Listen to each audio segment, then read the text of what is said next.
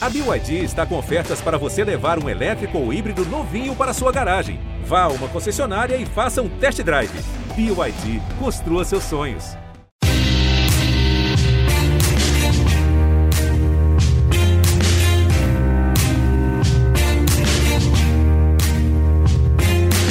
Olá, ouvintes do GE, eu sou Rodrigo Capello, este é o Dinheiro em Jogo. Hoje nós vamos conversar com o CEO do Internacional.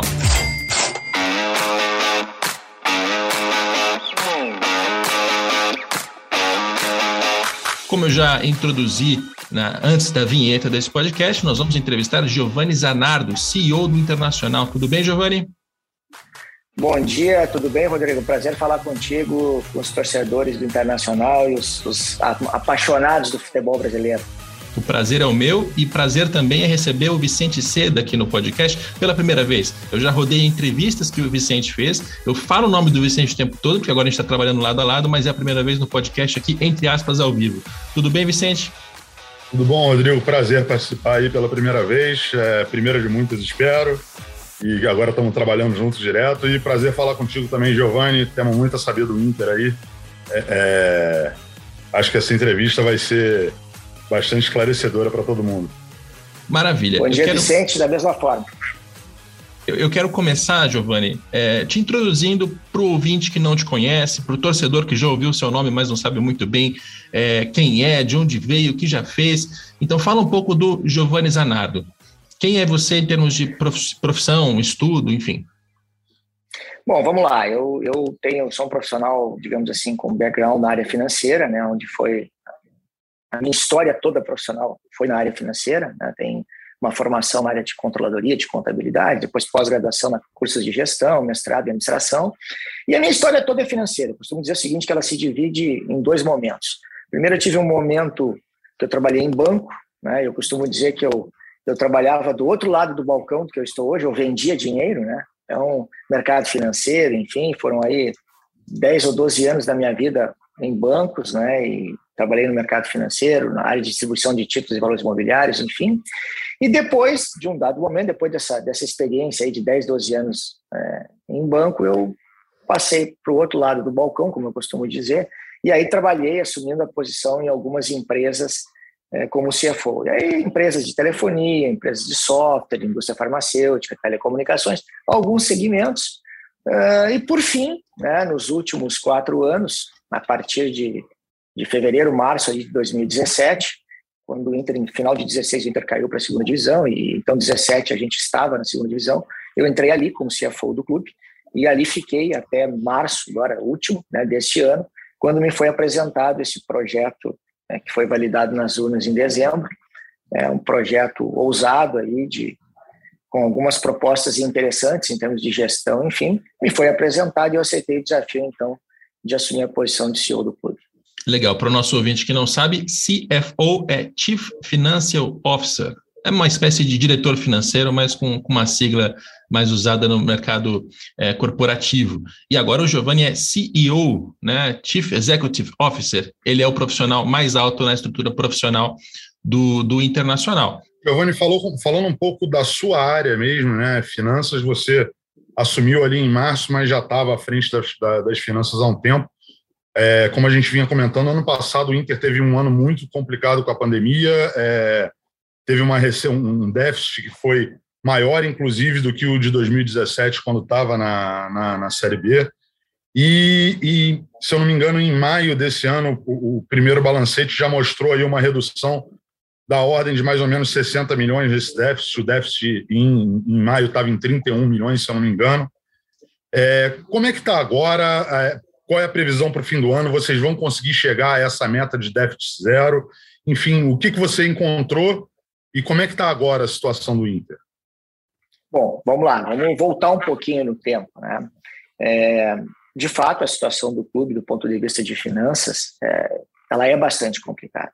E a gente vem, não de agora, ao longo dos quatro anos em que eu estive na posição de diretor financeiro, de CFO, a gente vinha falando de forma sempre muito transparente disso. Né? E, de fato, tivemos um déficit que foi muito representativo em 2017, ano da Série B. Depois a gente teve déficits menores, assim, muito próximos do equilíbrio, 18 e 19. E, de fato, o ano de 2020, que foi o ano da pandemia, onde a gente teve uma perda considerável de receita, né? E mais algumas outras dificuldades operacionais de implementação pelo contexto do ano que se vivia, de algumas ações que estávamos imaginando, a gente teve, de fato, um déficit histórico, o maior déficit da história do clube. E, obviamente, que esse cenário não deixa o clube confortável, muito antes, pelo contrário. E aqui é, eu fico é, bem de forma bem tranquila para falar, porque eu costumo dizer o seguinte, que na, na eleição em dezembro do ano passado, né, quando foi eleita essa nova gestão, esse novo conselho de gestão, é, na eleição o assunto finanças foi o assunto mais falado né, uh, depois do futebol. Né, a, a, preocupação com as finanças do clube. E aí não só pelos aspectos uh, do, de, de, déficit ou de superávit ou de equilíbrio, mas também pelo aspecto de dívida. Né? E, e, e sempre foi é, um tema extremamente é, preocupante para nós e que exige uma série de ações e, e, um enfrentamento bastante forte, bastante duro. Por conta disso, é, quando assumimos a posição é, de CEO, já vimos fazendo trabalho em janeiro, fevereiro, mas quando assumimos a posição de, de, de CEO, realmente o cenário que nós encontramos, que era um cenário conhecido, que era o cenário que foi falado de novo em dezembro na campanha, era um cenário bastante difícil. Um cenário de um endividamento da ordem de 600 milhões de reais. Né? Isso aqui estou colocando todas as dívidas do clube, não apenas bancos, estou né? falando de todas as dívidas do clube. Né? Um cenário que vinha de um ano anterior com déficit bastante elevado, como disseste, o maior cenário do clube, e uma série de medidas elas estão sendo implementadas, elas vêm sendo implementadas é, desde que assumimos, é, fruto deste projeto que foi validado nas urnas, do, do Conselho de Gestão, que foi apresentado para os sócios e validado nas urnas, no sentido, eu costumo dizer que se a gente fosse resumir o projeto, é fazer mais com menos, basicamente isso. O que, que a gente precisa? A gente tem um conjunto de, de medidas de ataque que precisa ser feito para essas ações de gestão, de sorte a fazer o enfrentamento desse endividamento e trazer uma condição melhor de de, de equilíbrio orçamentário e de superávit. Como é que você vai fazer, fazer o enfrentamento de endividamento? Para fazer enfrentamento de endividamento, você precisa ter superávit. Você precisa gerar caixa para reduzir esse estoque de dívida. E em você reduzindo o seu estoque de dívida, você diminui as suas despesas financeiras, o encargo financeiro, o serviço dessa dívida. Isso é uma corrente positiva. E como é que você faz isso? O que, que a gente tem feito? Algumas ações de enfrentamento, que são ações duras, muitas vezes, mas que precisam ser feitas. Então, assim, de um lado, uma profunda reorganização operacional, buscando fazer mais com menos. E aí, quando a gente, eh, foi muito falado, alguns meses atrás, a gente fez né, alguns desligamentos né, de pessoas do clube, né, um volume razoável, o último desligamento aí em agosto, na ordem de 45 colaboradores, e as pessoas me perguntam, mas qual é a economia desse desligamento? Eu sempre digo que existe uma economia voltada ao desligamento em si, que normalmente ela é mais no médio e longo prazo, porque naquele momento do desligamento você tem todo o, encargo do, do, processo rescisório, que acaba impactando o orçamento, mas ele é menos a economia que é feita em si pelo desligamento e mais a eficiência operacional que nós estamos buscando. Nós mudamos o mundo em termos de, de gestão. Né? Atividades que eram feitas anteriormente com a, digamos assim, interação humana, hoje elas são feitas de forma eletrônica de forma automatizada. Os nossos processos, que eram uh, antigos, tinham uma necessidade maior de mão de obra, hoje a gente tem uma necessidade menor. Né? Processos que a gente está buscando uma sinergia e, e, e, e ganhos operacionais que permitam essa é a grande premissa de fazer mais com menos. Então, o resultado dessa estruturação acaba sendo o desligamento e a saída de alguns colaboradores, mas ela não é por si só esta ação a economia do desligamento, e sim essa revisão de processo que se faz, essa busca de eficiência operacional, e aí outras medidas que a gente tem buscado otimizar em todas as áreas do clube. Né? Própria remodelação do grupo de atletas que, que foi feita, a gente tem, isso foi, foi necessário fazer, se trabalhou fortemente, a busca por receitas, né? um realinhamento com o nosso sócio, que vem de um ano e meio praticamente sem frequentar o estádio, né? durante quatro meses né, do ano passado com futebol parado, nem pela televisão tínhamos futebol, já não pode esquecer disso. Então, tudo isso mexeu também na estrutura de receitas do clube e a gente está fazendo enfrentamento dessas ações dessa forma. Só sobre essa questão da, das demissões, Giovanni, para, enfim, uma pergunta que eu acho que, que, tem que ser feita. Existe ainda um plano de mais cortes até o fim do ano ou, ou para o ano que vem? Vocês planejam enxugar ainda mais a estrutura ou já chegou no ponto que vocês querem? Não, eu entendo que, assim, do ponto de vista de, de, gestão, daquele primeiro grande enfrentamento que se fez, eu acho que a gente cumpriu com as nossas metas. Claro que agora, Vicente, a gente tem é, o refino disso, né? E pode acontecer, eu não posso aqui, como qualquer empresa, o internacional não é diferente de qualquer empresa, é, esse refinamento de processos que eu falava, essa gestão que busca sempre uma eficiência operacional, fazer mais com menos, é, melhorar o nosso atendimento para o associado, para o nosso torcedor, de forma criativa, de forma a melhorar os nossos processos, com inserção de mais sistema, de digital muito forte. Tudo isso pode redundar em algum ajuste ainda necessário, mas não tem, neste momento, nenhuma grande ação de desligamento prevista para acontecer aí nos próximos meses. Giovanni, um dos pontos importantes para equilibrar financeiramente, para conseguir chegar a esse superávit, é venda de jogador. Isso é normal em todos os clubes e, sobretudo, no internacional, que tem um, tem um currículo, né? tem um histórico de venda de jogador que é, que é notável. O último balancete que está no, no site, aqui no, no portal da transparência, vai até junho. Né, e lá o Inter tinha 152 milhões de reais em receitas, estava ainda com déficit de 41 milhões, mas é, em julho teve a venda do, do Tobias, é, que colocou mais uma, uma grana, então certamente esse cenário, esse quadro aqui de junho já está defasado. É, qual é a necessidade do Inter da, de hoje, né, e até o fim da temporada, em termos de venda de jogador? Vocês precisam vender ainda? Precisam arrecadar quanto? É, a gente, na verdade, trabalhou este ano, ou estamos trabalhando, com uma meta para negociação de atleta de 90 milhões. Essa é a meta que nós uh, deixamos uh, no nosso orçamento e a gente, com as duas principais vendas que foram feitas esse ano, para Praxedes primeiro, no dado momento, e depois Vinícius Tobias, a gente chega bem próximo disso. Né? A gente chega aí próximo de 80 milhões de reais aproximadamente. Então, se eu estiver trabalhando em termos de, de meta orçamentária do que está posto, de negociação de atleta, que são 90 milhões de reais, eu estou próximo da meta, teria um ajuste ainda. Algum, tem sempre alguma coisa de mecanismo de solidariedade que acaba acontecendo e que a gente é, imagina, estamos trabalhando com um cenário de chegar, se não atingir a meta, muito próximo disso. Hoje eu diria que a gente já está em torno aí de, de 75, 80 milhões de venda no ano. Então a gente imagina que seja possível chegar nesse patamar. E de fato, tu coloca um ponto importante, Rodrigo, que é esse ponto da dependência que muitos clubes têm e que o internacional não é diferente da negociação de atleta para fazer enfrentamento do, do seu déficit ou dos seus custos e despesas correntes né, e, e, e, históricos. E a gente tem feito é, um, um trabalho no sentido de é, diminuir essa dependência. E por isso que esses ajustes operacionais, essas reduções na nossa estrutura de custo, na nossa estrutura de despesa, e de outro lado, o, a busca por receitas alternativas, elas, elas é, são ações importantes para justamente fazer o enfrentamento disso, né? para que se haja venda de atletas, que ela seja reinvestido também na, ou na aquisição de novos atletas ou na própria formação desses atletas, que é um pilar dessa gestão. Então, esse ano a gente trabalhou profundamente, estamos trabalhando ainda na reestruturação, da nossa base. Recentemente, a gente fez alguns trabalhos de melhoria na nossa infraestrutura, onde a base acontece hoje. A gente trouxe um profissional qualificado, que é o Gustavo Grossi, né?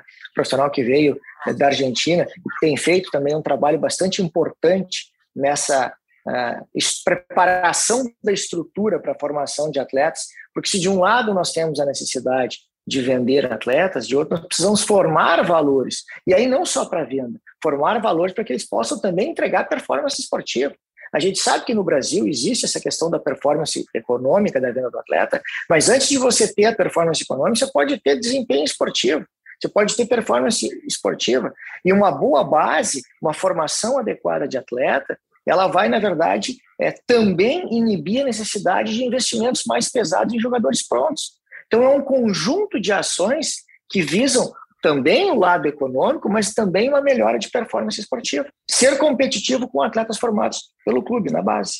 É muito bom ouvir isso. É, tanto a sua fala anterior, que é, ressalta a eficiência como uma prioridade, porque na, na, minha avaliação, pelo menos nos últimos anos todos, um, um, problema grande do Internacional era a ineficiência, gastava muito, gastava mal, às vezes chegava perto de um título, ganhava ou não, mas isso no, no todo era até menos importante, porque acabou colocando o clube nessa condição financeira de agora, e agora tu fala sobre é, jogadores, né, buscar o jogador da base, usar ele no principal, é fundamental para várias, várias questões. Né? Um para você gastar menos contratando, o outro para você gastar menos com salário, porque o jogador que chega da base ele tem um salário naturalmente menor do que, do que outras peças. Agora, tem um, um ponto aqui da dívida, né, e você já tocou no assunto do endividamento, queria aprofundar um pouco mais. É, quando a gente olha para esse mesmo balancete aqui de junho, né, então, lembrando, ele já está um pouco defasado, mas é, é o mais recente que está aqui no site, tem um, um, aumento ali de dívida de curto prazo, que está um pouco acima de 300 milhões, tem um, um, uma dívida total que está na casa dos 600 milhões também, quer dizer, e tem um ponto aqui que me chamou a atenção, né? Empréstimos e financiamentos de curto prazo aumentaram, enquanto os empréstimos e financiamentos de longo prazo baixaram um pouco. É, o que, o que, que isso quer dizer na prática? O Inter ele está buscando crédito, ele está usando é, empréstimos para conseguir fechar essas, esses pequenos rombos do dia a dia agora, nas, nas necessidades? O que, que acontece, né, Rodrigo? A gente já tinha feito, o ano passado ainda, a gente tinha feito um trabalho de alongamento do perfil da dívida, né, que foi feito aí durante a pandemia, no meio da pandemia. Quando veio este ano agora, e o primeiro semestre ainda também com a pandemia ainda bastante forte, né, com a vacinação ainda incipiente no Brasil, nós, inclusive, em termos orçamentários, a gente imaginava que no segundo semestre a gente já tivesse público nos estádios. Não a totalidade, a gente trabalhou com ramp-up de público, é, mas ele veio ainda um pouco mais tarde do que imaginávamos. Né? Que aqui, em termos de, de, de, de, público, a gente ainda teve um, um delay nisso. E o que, que acontece, na verdade? Alguns empréstimos de, de longo prazo que a gente tinha, tinha negociado, eles quando viraram o ano agora, eles uma parte deles eles acabam sendo curto prazo, aquilo que veio para dentro do ano. Também algumas ações, como ações de desligamento de pessoas, que é um exemplo, né? Você tem uma despesa inicial da rescisão, do ato rescisório, enfim, é, remodelação de, de, e aí eu não digo só de, de, de, colaboradores, também no grupo de atletas, quando você muitas vezes renegocia alguns contratos, enfim, que você acaba tendo uma despesa num primeiro momento. E você precisa fazer o enfrentamento daquela despesa.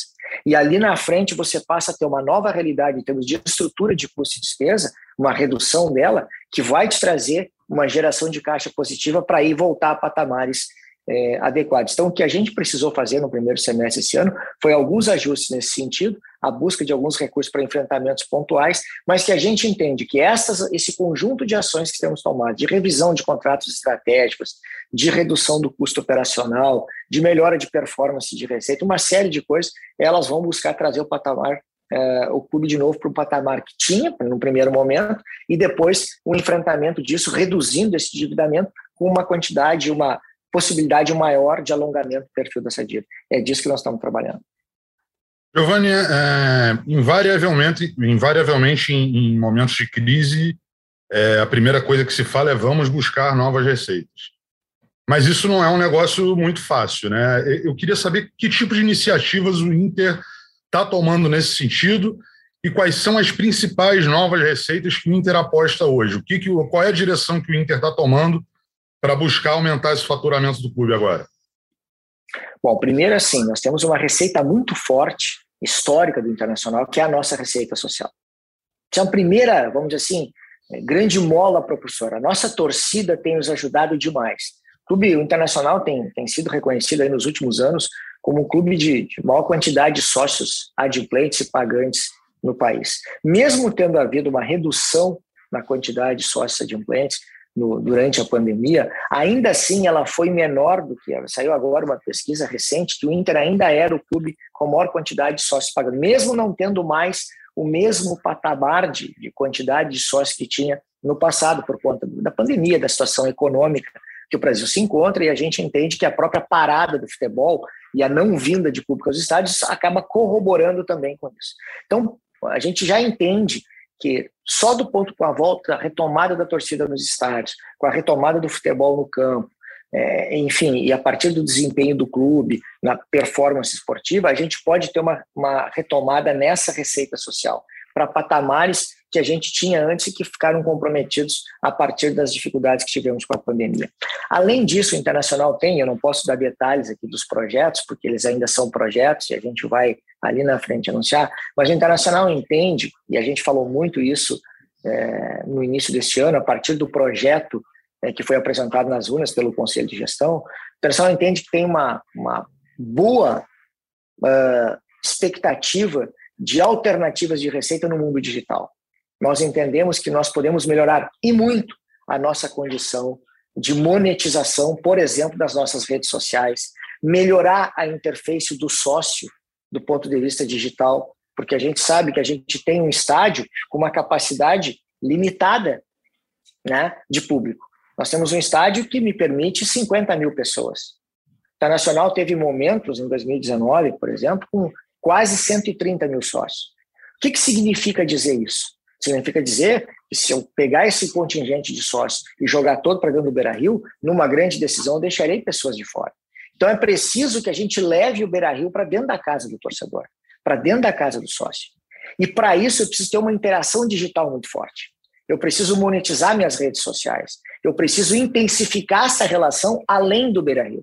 Ela não pode ser uma relação apenas aqui quando o torcedor, o sócio vem assistir o jogo, determinada partida de futebol. Ela precisa ter uma relação mais intensa. E a forma que a gente entende que isso deve acontecer é usando muito os caminhos digitais hoje que nós temos. E a gente tem tido exemplos aí no Brasil, no mundo de futebol, no mundo como um todo, que o potencial digital, do ponto de vista de receita, ele é muito grande. A gente tem uma, acho que tem uma, uma capacidade aí de geração de receita de melhorar a nossa performance digital e a monetização dessa, dessa, dessa, dessas receitas é bastante importante. E é por aí que a gente vai trabalhar.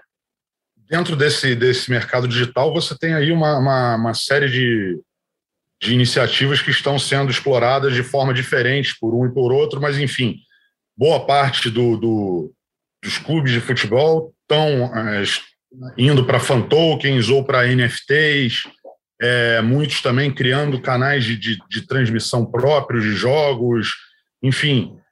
Para o Inter, o que, que é, é quais desse, de, desse, tipo de iniciativa para o Inter hoje são viáveis e, e enfim, estão, é, estão aí na lista de prioridades? Qual é a direção que o Inter está tomando nesse mundo digital? Eu acho que é, todas essas iniciativas, Vicente, elas são iniciativas válidas. Né? A questão do fan token, a questão da geração de conteúdo é muito importante. Né? Porque o que, que, que, que aproxima você da tua torcida, do teu sócio? A geração de conteúdo. Isso é extremamente relevante. Agora, a gente entende que não pode parar nisso. Além da geração de conteúdo, e óbvio, quando eu falo geração de conteúdo, respeitando os contratos existentes, respeitando todas as questões dos contratos com televisão que são assinados, mas a gente tem, a gente tem muito espaço ainda para coisas que não estão contratadas ou coisas que hoje não são cobertas pelas televisões e que pode é, tornar mais íntima a relação desse torcedor com o clube. E a partir disso, é, é, alavancar algumas possibilidades. Você falava do fan é uma alternativa, né? A gente tem visto alguns clubes que que, que têm feito algumas, né, é, alguns projetos nesse sentido, tem tido sucesso, tem tido êxito nas. A gente acha que tem aí um business interessante, tem oportunidade, nós estamos olhando o tema com muito carinho. De novo, não posso dar detalhes porque eles estão estudando o tema, mas assim, todas essas questões a gente entende que é, é, elas são importantes para um conjunto de medidas que vai aproximar o torcedor do internacional. Ao fim e ao cabo, é, a gente não pode ter receitas de, de, digital, né, é, pura e simplesmente só fazendo a receita pela receita. Mas a gente busca fazer a receita a partir da, da melhora desta relação do clube com seu torcedor, do clube com seu sócio. A partir desta melhora da relação, nós entendemos que tem um grande potencial digital de alavancagem da nossa receita. Giovanni, com o tempo, é, vão surgindo, por via do governo, algumas alternativas para conseguir enfrentar endividamento. Vou voltar para a dívida, mas uh, você vai ver como a gente vai para um caminho diferente. Uma delas foi a transação tributária. A transação tributária foi uma ferramenta já que o Inter já recorreu para conseguir renegociar é, dívidas de impostos que não foram pagos no passado. Uma outra ferramenta que agora está sendo usada pela primeira vez pelo Vasco, e eu queria te ouvir em relação a ela, é o regime centralizado de execuções. É basicamente é, um ato trabalhista expandido ou uma recuperação judicial mais, mais branda, enfim, é uma ferramenta para você renegociar dívidas trabalhistas e cíveis. O Inter está com isso em perspectiva? Vocês pretendem usar esse regime ou não? Sem dúvida que nós precisamos ser também é, consistentes e criativos na forma de enfrentamento do nosso endividamento. E é disso que você está falando. Né?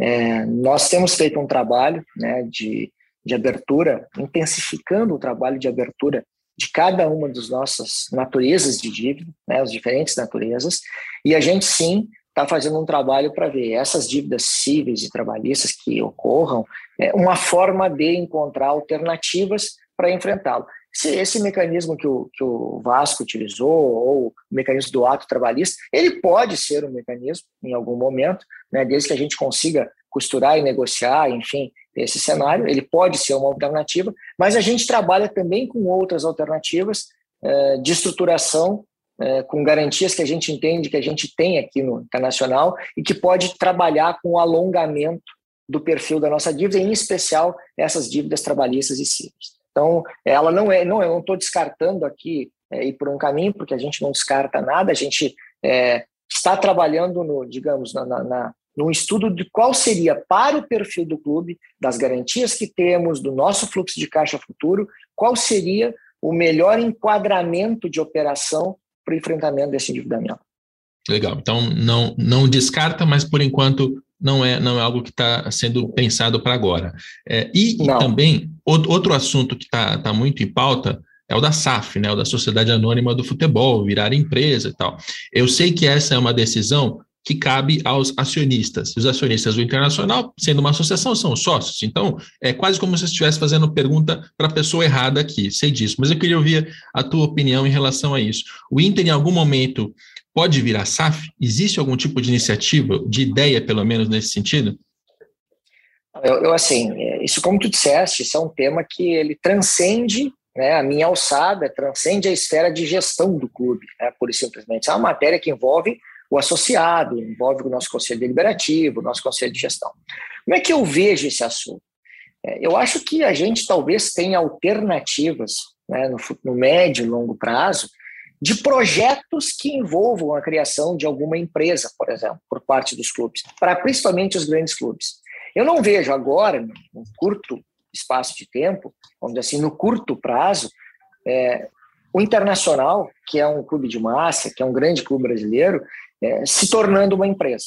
É, eu acho que não, não, neste momento não tem espaço para isso. O que eu acho que pode acontecer, e acho que a própria, a própria evolução da matéria, o amadurecimento dos estudos que estão sendo feitos, é, eles podem encaminhar para algumas parcerias de negócios que envolvam a criação de empresas.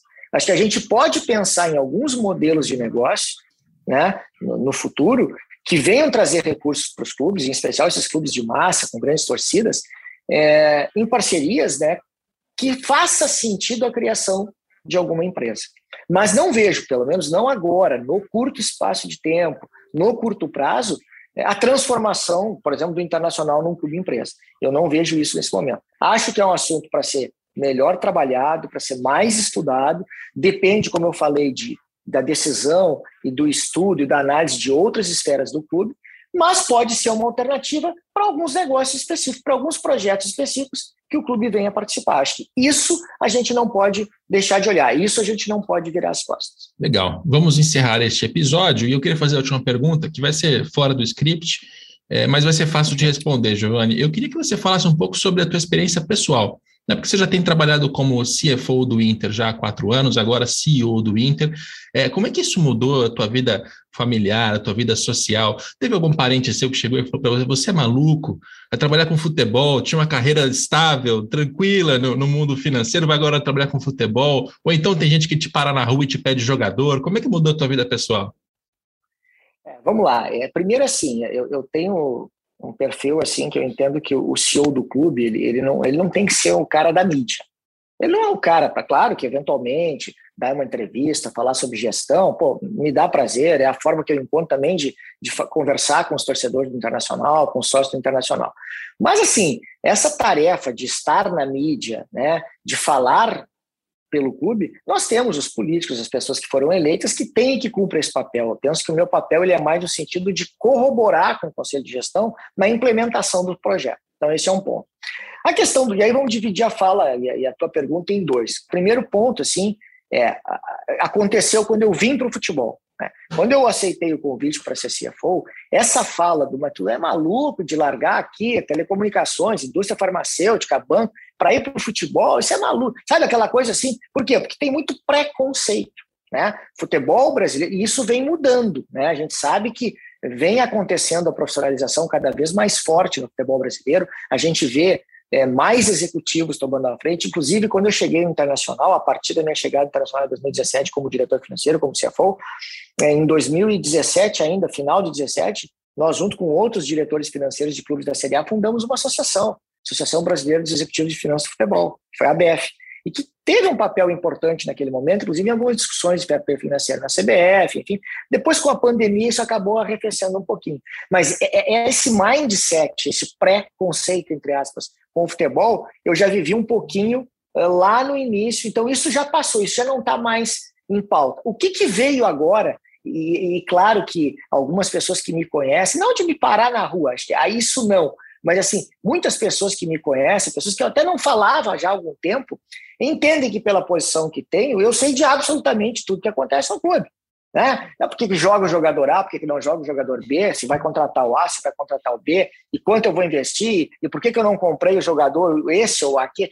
Essa questão com o futebol, ela veio mais forte, obviamente, a partir da minha nomeação para CEO. Que eu sempre digo o seguinte: eu não estou lá no dia a dia do futebol. Para isso, nós temos um executivo que cuida do futebol. Né? É, tem lá o Paulo Brax, que é o nosso diretor executivo de futebol, que ele está lá no dia a dia, está tocando as questões, e eu não preciso estar lá no dia a dia vendo cada movimento que é feito. Não me envolvo com isso. Existem profissionais que são competentes, capazes, capacitados para isso. E que estão, o que, que a gente acaba se envolvendo? Na, na estratégia do clube como um todo, corroborando com o conselho de gestão na execução da estratégia. Então, em termos orçamentários, quais são os investimentos que vamos fazer, quais são os desinvestimentos importantes, né, uma remodelação de grupo com uma busca de eficiência operacional, ou seja, fazer mais com menos, mais performance esportiva com custo menor. Essas questões, essas discussões, eu estou envolvido. Só que no imaginário das pessoas, muitas vezes, o senhor tem aquela coisa né, do estar a todo ano, ah, mas por que, que jogou o fulano não jogou o ciclano? Não sei, isso não compete ao senhor. Isso é o trabalho lá do treinador, junto com o executivo de futebol. Então, é, do ponto de vista pessoal, acho que isso mudou um pouquinho. E claro, do ponto de vista profissional, como eu disse, né, hoje eu me envolvo com, com discussões, com questões que são outras, além específica da área financeira, além do, do escopo financeiro, escopo de marketing, escopo do próprio futebol, escopo de operações, enfim, outras áreas do clube que, obviamente, é, demandam alguns questionamentos, né? demandam algumas reuniões, demandam estudos, análise, enfim, procurando pensar o Inter não de hoje, o Inter de amanhã. Obrigado pela participação aqui no, no podcast, Giovanni, muito bom falar contigo. Da mesma forma, obrigado, Rodrigo, obrigado, Vicente. Foi um prazer ter tido a oportunidade de conversar um pouquinho sobre gestão, sobre a situação internacional.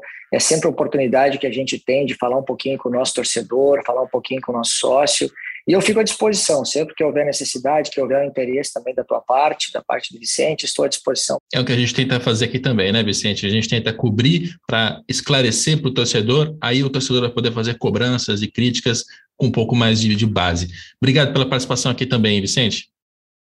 Obrigado, Rodrigo. Obrigado, Giovanni, pela entrevista, pelos esclarecimentos. E a torcida é, é essa mesmo, para que o Inter consiga se preparar para o futuro, porque acho que é justamente isso que que você falou agora. É, é, os clubes mais tradicionais do Brasil precisam ser fortes para o todo ser forte, porque senão não adianta. Senão você começa a ter uma disparidade muito grande e isso não é bom para ninguém, no fim das contas, de uma forma geral. Então, boa sorte nessa tarefa que a gente sabe que é árdua e todo sucesso aí para você, Giovanni. Obrigado pela entrevista. Muito tá bom, bem. obrigado e sucesso para vocês. A você, ouvinte, siga arroba Vicente Seda no Twitter, Agora eu vou falar muito do Vicente, porque a gente está com uma editoria de negócios no esporte no GE.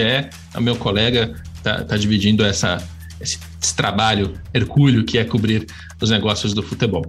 Esse episódio tem a produção do Pedro Suaide, tem a coordenação do André Amaral e do Rafael Barros, e a gente volta na próxima segunda-feira com mais um Dinheiro e Jogo.